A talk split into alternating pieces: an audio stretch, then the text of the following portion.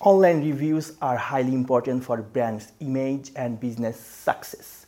They play a vital role in customers' decision-making process.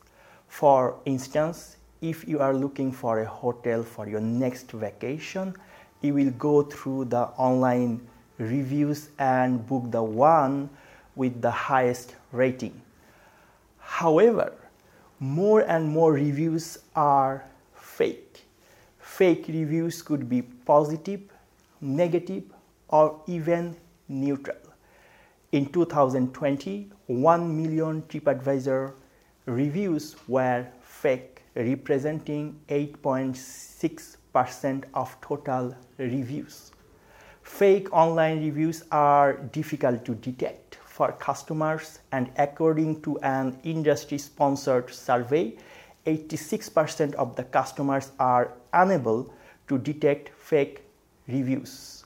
This research aimed to understand what motives customers to post fake online review and whether these motives vary from one culture to another.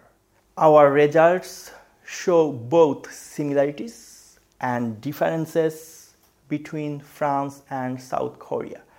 For posting positive fake reviews, brand love, pro social motivation, affinity towards local, eco friendly, and socially responsible brands, self esteem, and gamification are found as the motives for posting positive fake online review for French and South Korean customers.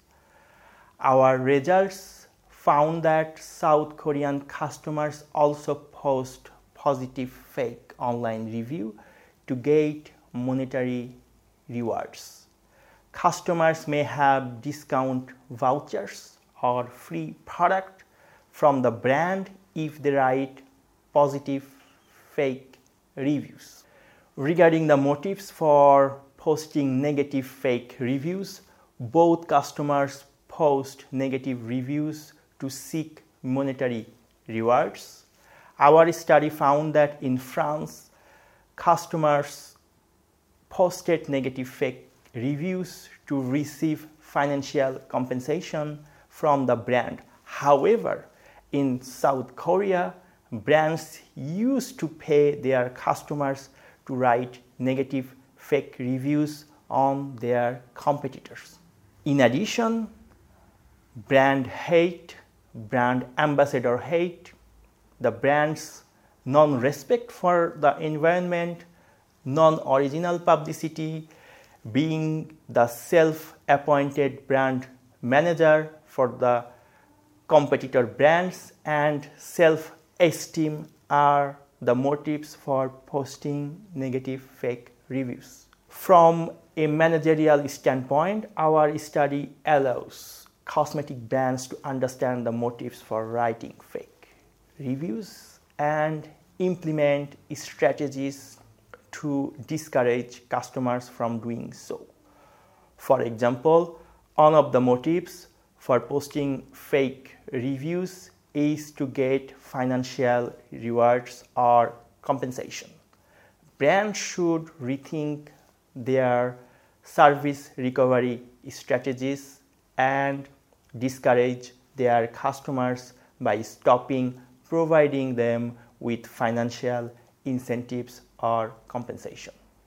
Second, most online review platforms use gamification, which encourages customers to write fake reviews.